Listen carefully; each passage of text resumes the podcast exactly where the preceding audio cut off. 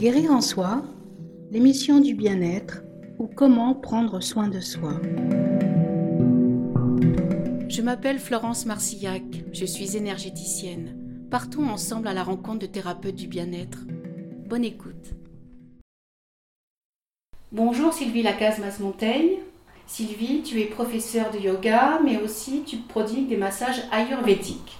Est-ce que tu peux nous présenter tes soins Tout d'abord, bah, bonjour Florence. Les massages ayurvédiques sont des massages traditionnels qui viennent de l'Inde et qui sont une pratique euh, globale d'approche du corps. C'est un soin à part entière dans lequel on utilise une huile chaude, l'huile de sésame et des poudres, des poudres ayurvédiques qui sont des poudres issues de plantes indiennes, donc on ne trouve pas forcément ici, mais qui ont des vertus thérapeutiques. Est-ce que le choix de cette huile est primordial ou est-ce que tu peux utiliser une autre huile Alors, on peut utiliser plusieurs huiles. L'huile de sésame, c'est l'huile qui va convenir à tous les doshas.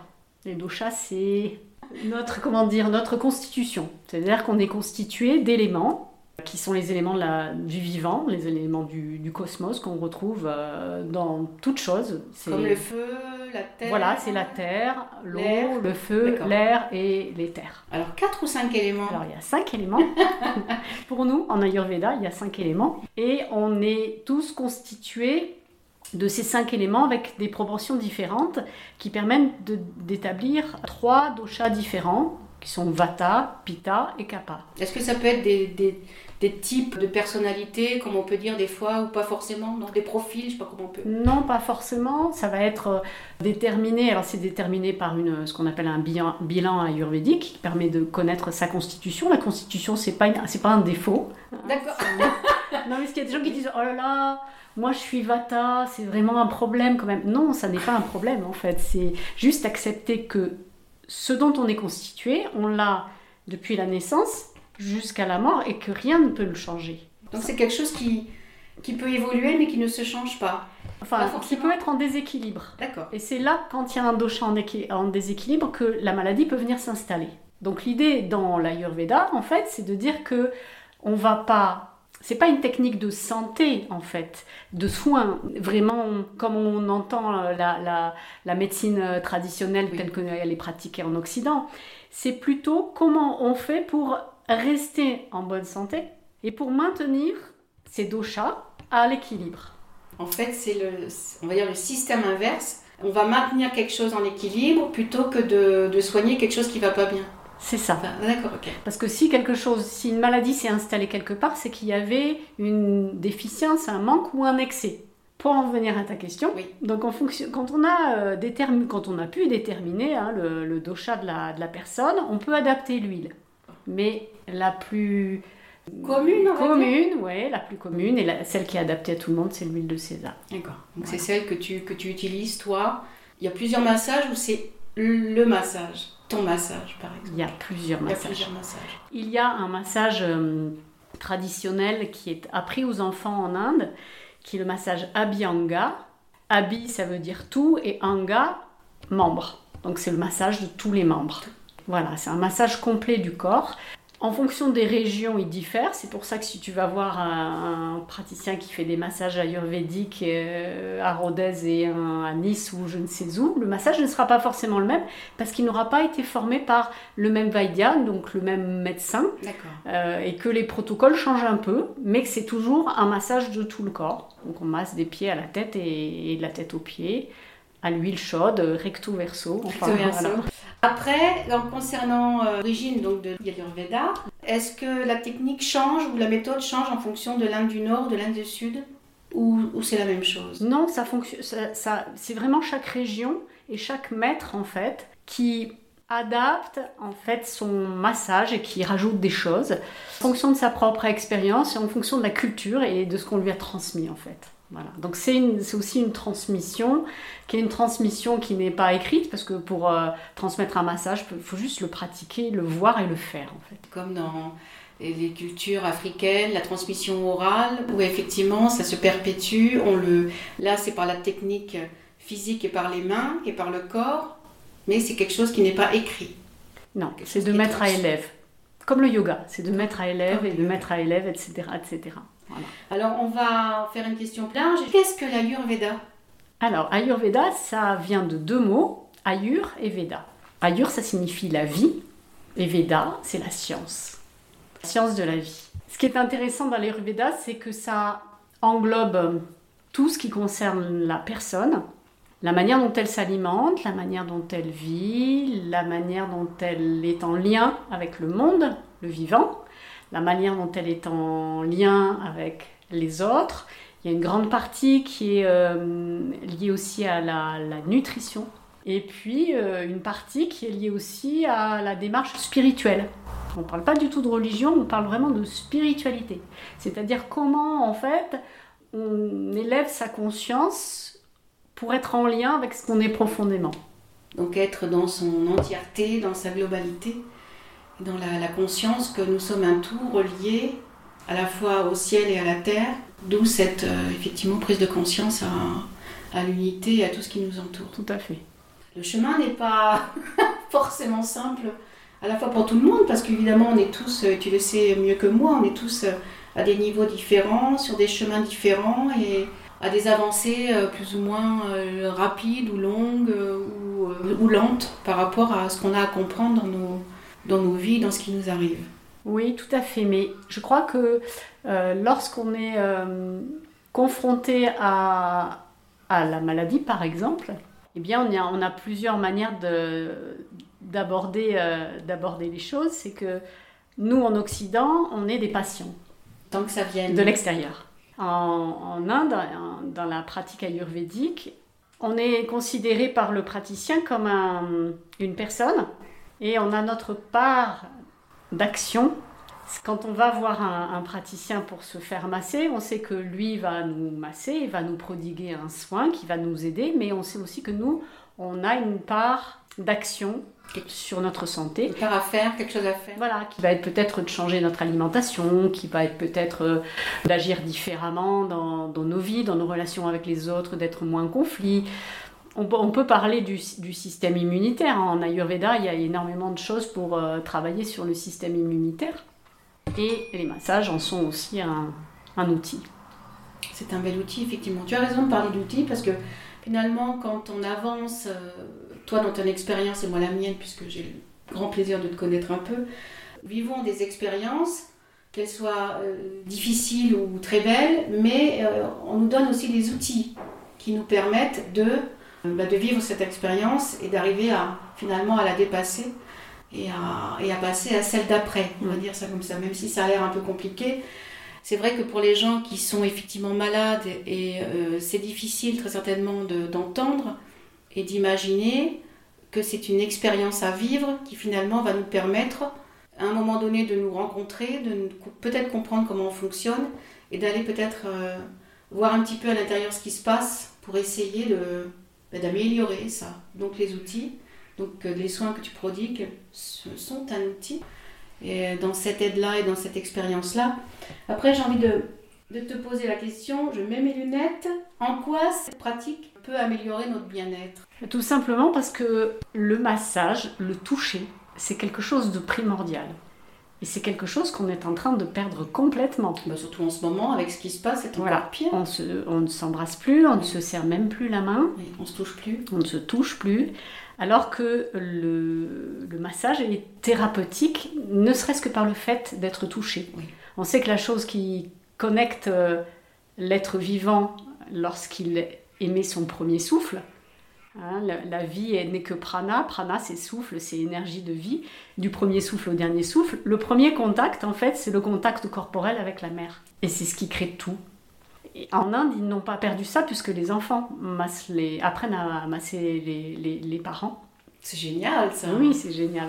Et, et c'est absolument extraordinaire quand on sort d'un massage, en fait, il y a plusieurs vertus en, fonction des massages. Il y a des massages qui sont adaptés euh, à tous les âges, le fameux massage Abhyanga, faire des enfants jusqu'aux personnes très âgées. C'est un massage qui est extrêmement doux. Puis après, il y a d'autres massages qui sont plus toniques, qui, sont liés, l'un est lié à la, culture du Kalaripayat, qui est l'art martial, l'un des plus anciens du monde. Donc c'est un massage qui est plutôt détoxifiant et très tonique Tu as le massage des pieds qui est absolument euh, favorisant le, sommeil et, anti-stress. Massage de la tête aussi Et oui, massage de la tête. et oui, c'est merveilleux. Le massage de la tête et du visage. Et puis, euh, il y a un, un massage euh, que j'ai pu acquérir récemment qui s'appelle l'Ayurvedic Yoga Massage, qui est un massage absolument extraordinaire, qui a des vertus incroyables. On utilise une fameuse poudre qui s'appelle la poudre de calamus poudre indienne. D'accord. Détoxifiante, qui permet au corps de respirer. Que tu utilises en. Mélangé à l'huile. D'accord. Et là, on n'utilise que l'huile de sésame. Et c'est un massage qui est, qui est extrêmement puissant. On a juste envie, en fait, c'est vraiment de venir essayer, de les essayer tous. oui, Après, tu me disais qu'il y avait effectivement ce, ce, massage dans, dans, la totalité recto-verso. Mm. Est-ce que donc après massage des pieds, massage du visage, massage de la tête, après est-ce qu'il peut y avoir des massages suivant euh, la maladie ou la douleur à un endroit précis où, où, tu, euh, où tu considères la personne dans, dans, sa globalité, dans la façon dont tu vas lui prodiguer ton massage? Alors globalement, ça sera plutôt un massage complet. À part le, ce que je t'ai exprimé là, donc le massage de la tête, uniquement quand on a des, par exemple des petits problèmes d'insomnie, de, stress. Le massage des pieds a aussi des effets euh, sur l'insomnie et le stress. Le massage des pieds fait avec un petit bol kansu, qui est un bol, euh, un bol comme un bol tibétain, mais tout petit avec sept métaux. C'est un massage qui est vraiment très très relaxant. Donc là, on va sur des choses très particulières. Sinon, sur le, massage Abhyanga, le massage du Kalari et l'Ayurvedic Yoga Massage, on est sur des massages qui prennent en compte tout le corps. On va pouvoir insister, notamment sur l'Ayurvedic Yoga Massage, sur des parties qui sont algiques ou des tensions qu'on va sentir, puisque l'idée c'est de venir faire respirer le corps. Et on va travailler sur euh, ce qu'on appelle les fascias. Donc les fascias, ce sont des enveloppes qu'on a tous dans le corps et qui viennent un peu comme la membrane qu'il y a dans, entre chaque chair d'agrumes. Ces fascias souvent sont en tension. Le fait de, masser, tu peux avoir un mal à une épaule et la tension peut venir à des lombaires. C'est ce que j'ai été dire par exemple, demain je viens te voir, je dis oh là là, là j'ai mal à mon épaule, je m'en sors pas. Alors, ma demande de départ c'est cette douleur à l'épaule, mais j'imagine tout à fait que si j'ai cette douleur à l'épaule, c'est que ça appelle quelque chose derrière. Alors, effectivement, il y a quelque chose qui fait qu'il y a une tension à cet endroit-là, qui fait que cette douleur survient. Est-ce que je dois, moi, essayer, je bien essayer de comprendre que cette douleur à l'épaule, elle vient d'autre chose qui certainement n'est pas réglée, qui n'est pas conscientisée et qu'il faut que j'essaye d'intégrer dans ma compréhension de moi-même pour finalement m'en libérer et aller mieux. Oui, tu, tu peux, dans le sens où effectivement, comme on disait tout à l'heure, tu es une personne et tu n'est pas un patient. Voilà, tu es une personne qui peut prendre en compte cette douleur-là. Nous, en tant que praticiens, avec la sensibilité du toucher, on va venir sentir que la zone de tension, elle est peut-être unique, mais elle est peut-être reliée à autre chose. Et ça, par le toucher, tu arrives à faire le lien. Les, doigts parlent, en fait. Le corps parle et les doigts ressentent. Et les doigts ressentent, voilà. Le corps parle, c'est ça, exactement. Le, corps parle, les doigts ressentent, les doigts, ils communiquent, en fait. Et ils nous donnent une information sur euh, l'attention. Oui, tu, mais j'ai senti que ta tension, elle était plutôt dans les lombaires. On va regarder sur les lombaires et quelquefois de masser la lombaire, les lombaires, va libérer l'épaule. Donc il y a vraiment une osmose entre celui qui reçoit, donc ce corps qui parle, et toi, euh, praticienne, qui, qui écoute, et, et, les doigts et les mains reçoivent. Et qui ressent et qui, et qui, amène, euh, alors, autre chose que uniquement euh, du toucher. Nous, quand on prodigue un massage, c'est dans le, dans, le vrai, dans le vrai souhait de non pas soigner, mais apporter une considération aussi. C'est-à-dire que euh, c'est pas un corps qu'on masse, c'est une, personne, c'est un cœur, c'est une âme, c'est une euh, sensibilité. voilà, une sensibilité. Une personnalité. Voilà, les appuis seront pas les mêmes en fonction des doshas, en fonction de l'âge de la personne, de en sa pudeur aussi. Oui, de sa pudeur aussi, bien sûr. On adapte. Euh, l'idée, c'est comme le yoga, c'est d'être dans une dans la souplesse. Est-ce que tu as un exemple à nous donner? Dans un soin que tu as prodigué sur, par exemple, une douleur euh, précise, un endroit précis, et voilà, qui tes soins ont permis de... Un limbago. Oh là Ah, là là c'est la maladie classique, le mal classique. lumbago, J'en ai plein le dos. Mais quelquefois, c'est vraiment le, le dos qui est bloqué. Absolument. Et alors, le lumbago, ça vient parfois des épaules d'ailleurs. Ça, c'est intéressant à savoir. Et oui, parce que très souvent, on est courbé sur l'ordinateur toute la journée. Et en fait, on crée des tensions. Le stress aussi. Le lumbago, souvent. euh, il y a- ça vient des lombaires? Le lumbago, oui, c'est la zone des lombaires. C'est la zone des lombaires. le fameux carré des lombes. Et bien avec euh, le massage ayurvédique yoga, en 20 minutes de massage, qui n'est pas qu'un massage du dos, parce que c'est vrai que quand on a mal au dos, quand on a, on a un lumbago, on a très envie qu'on nous touche le dos. Si on ne touche que les épaules, on va dire mince, quand même, il manque un truc. Donc là, c'est- on est toujours dans la globalité du massage. La personne qui est arrivée avec ce lumbago plié en deux, euh, il a suffi de 20 minutes de massage, elle est repartie, euh, c'était incroyable. Alors le massage n'a pas duré que 20 minutes parce que on a massé en fait pendant 20 minutes la, la zone du dos où les tensions généraient le lumbago.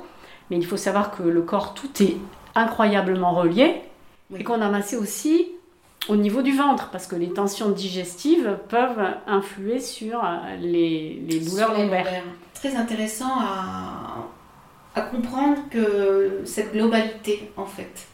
Donc c'est intégré, qu'on n'est pas qu'une partie, qu'un bras, qu'une jambe, qu'un bout de nez ou que, que la tête. On doit vraiment penser à soi dans notre globalité. Sylvie, nous arrivons à, à la fin de cette, euh, déjà de cette émission et de cette interview et je voulais te poser la dernière question. Qu'évoque pour toi euh, guérir en soi?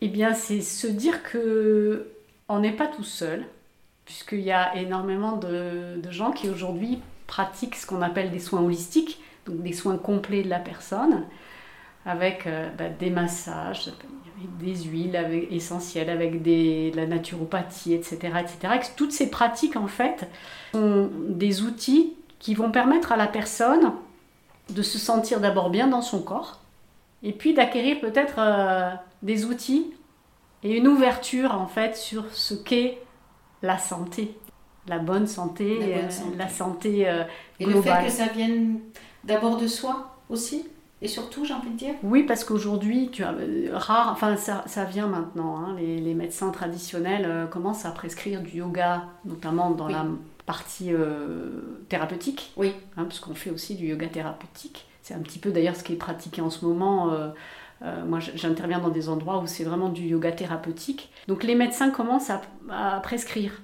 ou à, orienter en fait le- leurs patients. Ça ne veut pas dire que ça remplace, mais c'est des choses très complémentaires. Ce que disent les praticiens et chirurgiens ayurvédiques, nous avons des outils en Occident, ils ont des outils en Inde qui sont complètement différents et en même temps très proches.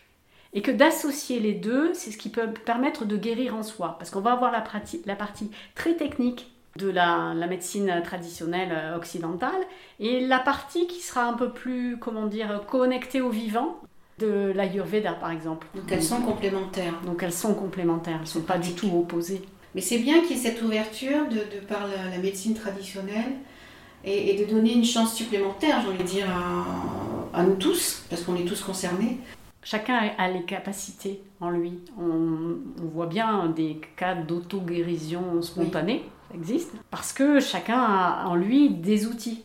Il suffit juste qu'il soit mis en lumière et, du coup utilisé après. Donc on va finir sur cette très belle phrase. Merci beaucoup Sylvie. Merci Florence, à bientôt. Merci. Vous pouvez retrouver cette émission sur Radio Temps Rodez, sur ma page Facebook Guérir en Soi et en podcast sur SoundCloud. Je vous invite à liker, à partager. Merci.